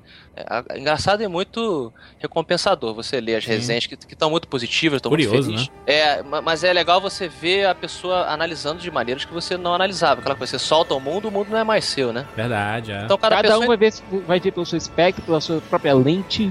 Como tu falou antes ali, hein, Afonso? É bem isso mesmo. É, você, você- não pode pensar que aquela história vai pegar todo mundo da mesma forma, né? Isso, então se você faz o- uma alusão, óbvia aqui no caso, ao mito da caverna, porque o Adapak, que é esse semideus, ele é obrigado a fugir da caverna dele pela vida dele, né? E conhecer esse mundo e tal. E ele tem uma impressão do mundo que quando ele vê finalmente é completamente diferente do que ele esperava. Então você faz o mito da caverna, Legal. mas as pessoas, as pessoas fazem é, analogias, por exemplo, dizendo que ele é um nerd, de certa maneira. Ele é Sim. a metáfora do nerd que vive enclausurado, vive protegido, é uma pessoa muito culta, mas que o mundo lá fora vai vai ter preconceito contra essa pessoa porque ela é diferente, Claro. né? ela é ameaçadora de certa maneira e ele não se encaixa em nenhum lugar lá fora. Então é bacana você ver essa interpretação com certeza e as outras coisas que o livro é, veio, veio- que influenciaram o livro, como você falou. Que ao mesmo tempo que ele vai descobrir os lugares e as pessoas, a gente tá descobrindo também, né? A gente não comentou, mas por exemplo, o Indiana Jones, Sim. ele, sob certo ângulo, até pegando a coisa do. que pa- parte. existe um mundo escondido, né, por trás do Indiana Jones e tal, ele pode ser considerado até um universo fantástico também. Uhum. Ele foi uma grande inspiração também para o Espadachim de Carvão, é a coisa da aventura, as pessoas estão falando isso, né, como se fosse uma, uma grande aventura, estilo Conan e tal. O Indiana Jones vive duas vidas. Ele tem a vida dele lá na faculdade, Professor, é, na universidade, enclausurado lá, com um terninho bem cortadinho, gravatinha borboleta, óculos, todo bonitinho. meio desengonçado às vezes, né? Pois é. E outra, quando ele tira aquele negócio lá, coloca a jaqueta de couro, coloca o chapéu ali de explorador, pega o chicote e vai-se embora. Ele sai daquele mundo fechado, daquele mundo cheio de livros, daquele mundo cheio de conhecimento teórico, Burocrático até. burocrático até, e vai pra luta, cara. Ainda que o, o, Indy, né, ele tivesse um ímpeto ali de correção, né, de, de desbravamento, ok. O Adapak, ele no caso, ele é forçado fora da casa dele, mas ele acaba descobrindo que ele tem esse, esse- esse sentimento de, de, de desbravar um mundo novo e tal, mas ali ele realmente está forçado. Ele é uma pessoa Mas ele sempre- ignorante em É. certos pontos. Oi? Mas ele sempre quis, né? Ah, quem não quer, né? Quem Qual não é o quer, nerd? é, que tá preso ali e não quer sair, né? Exato, que olha pela janelinha, né? Você Isso. era o rei do seu computador, você era o rei do seu, do seu Warcraft, mas você olhava pela janelinha, via lá é, o pessoal brincando, jogando bola e tal. Pode ser até que você não gosta de jogar bola, eu também não gosto, mas você, aquela pitada de e se eu fizesse parte daquele mundo ali, né? Como seria a minha vida? Po- Posso, posso falar um pouco da minha infância? Ah, plá, plá, plá, plá. Não, porque isso aí que você falou foi, foi, muito, foi muito bonito, Afonso. Eu, eu mora, morava num prédio, eu sou filho único, tá? Então eu tenho mu- muitos mundos só meu. Por muito Hum. tempo eu tive muitos mundos só meus, né? Uhum, E um deles era a minha janela, em ficar observando aqueles menininhos andando de bicicleta. Isso. Mas eu não tinha a bicicleta pra ir, então por que, que eu ia descer? É, vi os meninos jogando bola, mas eu não sabia jogar bola. Porque por que, que eu ia? Eu, eu- fazia arte marcial só. Uhum. Eu não ia sair lutando com ninguém. Até o dia que, né? Eu escutei Cavaleiros do Zodíaco. Opa, Aí sim. aí sim, hein? E eu desci e fui rejeitado. E voltei e nunca mais desci. Até sair da- daquele prédio por onde vivi 15 anos. É, É. é, é, é isso, né? É isso, né? Você procura, quando você sai dos seus mundos, do seu mundo, ou daquilo que você acha que é o seu mundo, você busca uma. Não digo uma inspiração, mas você busca um reflexo, né? Isso. Mal ou bem E- você. A gente precisa, como ser humano, se encaixar. Com certeza. É daí que nascem as encaixado. amizades, né? Isso, quando o ser humano não está encaixado, ele se sente desconfortável, ele se sente, mais ainda importante, inseguro. Nós sozinhos somos seres inseguros. Então, a gente, desde que a gente nasce na nossa mamãe, a gente é separado de um lugar. A gente tava num lugar super seguro e a gente é tirado de um lugar seguro. Então, a gente passa a vida toda buscando esse conforto, esse lugar que você conhece. E quando a gente é tirado de lá, você fica totalmente sem pé, sem chão. Posicionando o, o universo de Kurgala, parece com o que a, que a gente tem na cultura pop? Vou pegar emprestado o que eu tenho lido também, porque se for só pela minha perspectiva, né? Eu tô fazendo. é, se não parecer com nada, tu pode dizer o que, o, o- qual a tua ideia também, né? Do... É, eu vejo como, e pelo menos as resenhas têm feito essa brincadeira, ele é uma coisa no caminho do Conan, Hum. mas com uma pegada. Claro, pegando a coisa do Ian Livingstone e Steve Jackson que eu falei, todas essas coisas que eu, que- que eu lembrei da influência, mas ele tem uma pinta de Star Wars Hum, entendi. que eu vejo as resenhas pontuando, que é a coisa da pluralidade de espécies, mas que funcionam dentro de um universo. Existe uma regra que sanciona cada uma dessas espécies no seu lugar e existe uma razão para existir tantas espécies assim Uhum. Em Kurgala. Então, se você precisar Eu- de uma pauta, é essa: Conan com a pitadinha de Star Wars e os filmes de aventura, fantasia dos anos 80 e 90. Claro. É, John Carter seria, não? O John Carter tem uma porrada de espécies também. Sim, também, Marte claro. É o que eu falei, tudo que a gente tá citando aqui. Total Recall também? Total Recall. Não, aí é muito. Se bem que tem referência ao Arnold Schwarzenegger. Tem uma Claro, cidade. Tem que ter, né? me lembra não só Star Wars, mas a cantina, né? Sim. A, a música é. Exatamente, aquele universo ali, eu não sei se o, se o Afonso vai concordar, afinal, só ele pode concordar com isso. Com certeza. Você tem. A cantina serve. Qual é a ferramenta ali de eh, cinemática, né? Da, da Aham. cantina Wars? É mostrar que aquele universo tem diversas espécies convivendo juntas. Porém, ainda assim é uma confusão. Não Ah, pode, com- Isso. É não, uma. não pode pisar no pé que, que sobe o soco. Aham. Né? Ah, no, no caso, como eu falei, tem- existe uma razão para todas essas espécies existirem em Kurgala e todas estão funcionando ali. Eu, eu tive um cuidado, né? Fiquei feliz de estar funcionando porque foram muitos anos pulando e, e lapidando então esse porquê. Mas sim, com certeza lembra um pouquinho a coisa da cantina Star Wars. Sem o elefante azul, sem o elefante azul. Afonso, É, todo mundo pergunta, é, como o Jurandir perguntou aí, o que fez, né? O que é que foi tua inspiração? e o que é que a gente vê ali? A gente vê Star Wars, a gente vê Don- John Carter, a gente vê Conan e tudo mais. Caverna do Dragão. Caverna do Dragão, por que não? também, aham. O que é que foi inspiração, mas a gente não vê e ninguém nunca vai ver? Ixi, aí sim, hein? Histórias pessoais. Ah, Papai, mamãe. Irmãozinhos. Irmãozinhos já falou, né? Que as histórias que tu criava com teus irmãos, né? Com certeza. É, então vamos lá. É, eu- eu acho que é impossível qualquer autor não depositar parte de si na obra. Fazendinha. É, eu acho que existe sim ali uma. co- Porque assim, eu até falei no, no Rapadura comemorativo, né? Que é essa coisa da Sim. minha viagem com meu pai. Meu pai trabalhava em fazenda no Pantanal e eu viajava muito com ele e tal. Então, assim, de certa maneira, eu fui, junto com meus irmãos, uma criança de apartamento, nerd, que do nada fui jogado em um mundo de mato, animais selvagens, fazer, fazer cocô no buraco do chão, lampião. E então essa estranheza, esse choque, né? Houve uma rejeição realmente no começo e depois um apreço, um, um gosto que permeia até hoje. Eu sinto muita saudade do mundo do mundo selvagem, digamos, né? Tanto que eu ainda viajo muito pro interior e tudo.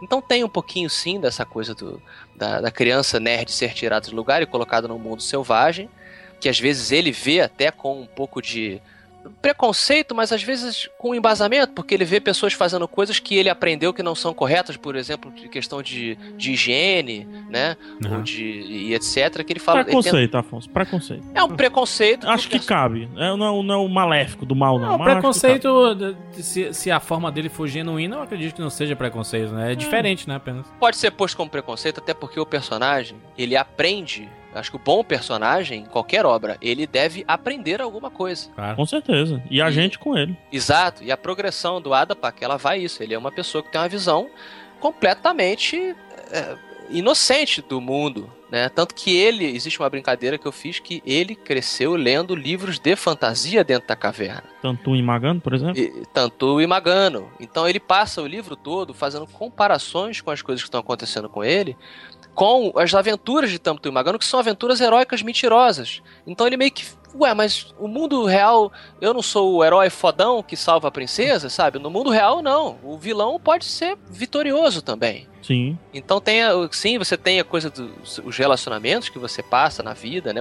Como eu falei, muita gente escrevendo dizendo, poxa, eu chorei com de- em determinada parte do Hum. livro porque lembrei de do que eu senti quando eu me separei de determinada pessoa, seja uma figura paterna, uma, uma figura é, romântica e tal, e a dor que a pessoa passa, e a, e a pessoa tentando entender por que, que ela foi rejeitada. A rejeição é um tema muito é, pertinente no livro todo. Então eu acho que é isso. É uma.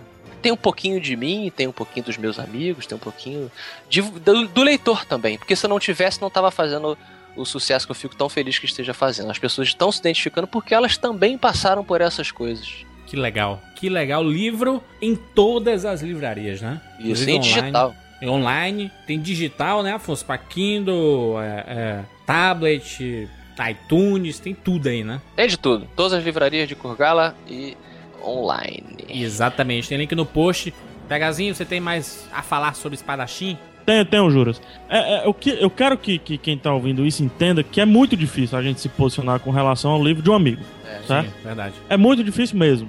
Então eu não vou posicionar, porém Justo. eu vou agradecer a três fatores que eu me peguei do livro, tá?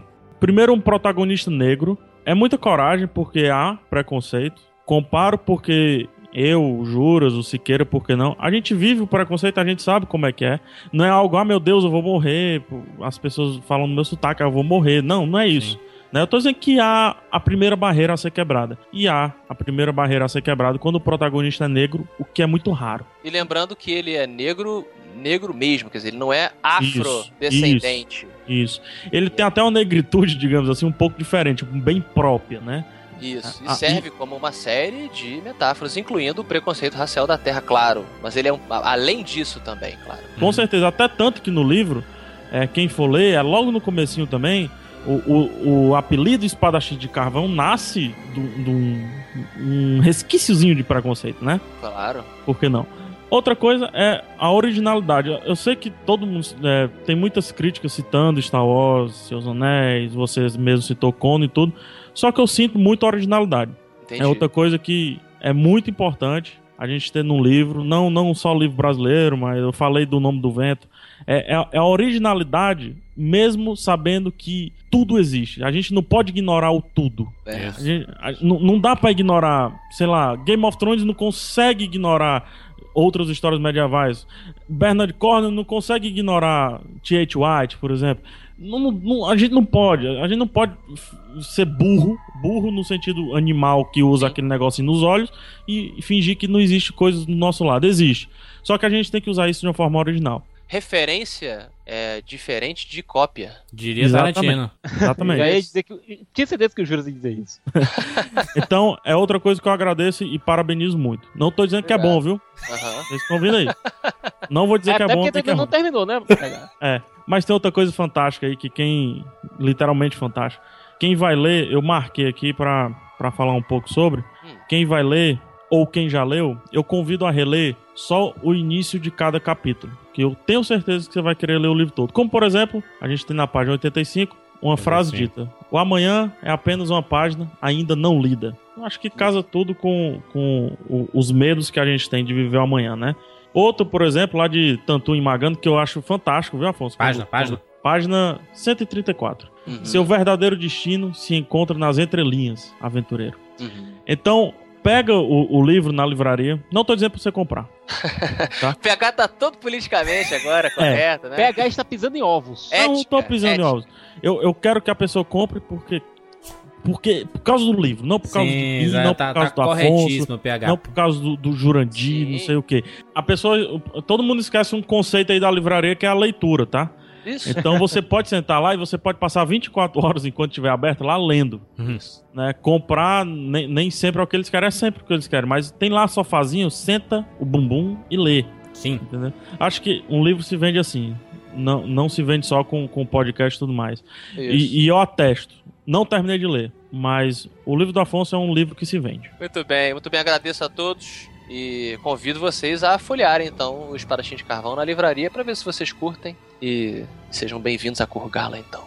Aproveitando esse momento, estaremos, coincidentemente, nós quatro, juntos, em Fortaleza, Nus. nus, no dia 11 de maio de 2013. Se você está ouvindo isso depois, vá lá em espadachimdecavão.com e veja a lista de eventos da Poncinho Solano pelo Brasil inteiro, mas exclusivamente em Fortaleza e pode se repetir em outros estados, quem sabe por que não. Estaremos juntos para falar sobre o espadachim de Cavão e sobre tudo isso, universos fantásticos, tirar onda com os, brincar com os amigos, Exato. Fotos, cambalhotas. Fo- Foctos.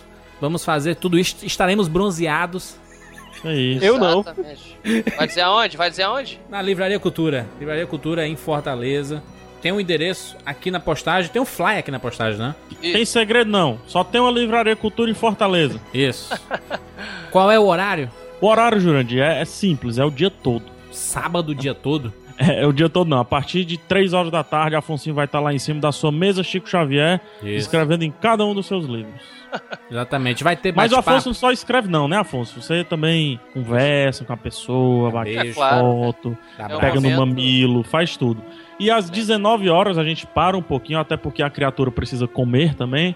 A gente para um pouquinho, às 19 horas a gente conversa, tem uns 30, 40 minutos conversando. Quem já ouviu vai escutar de novo.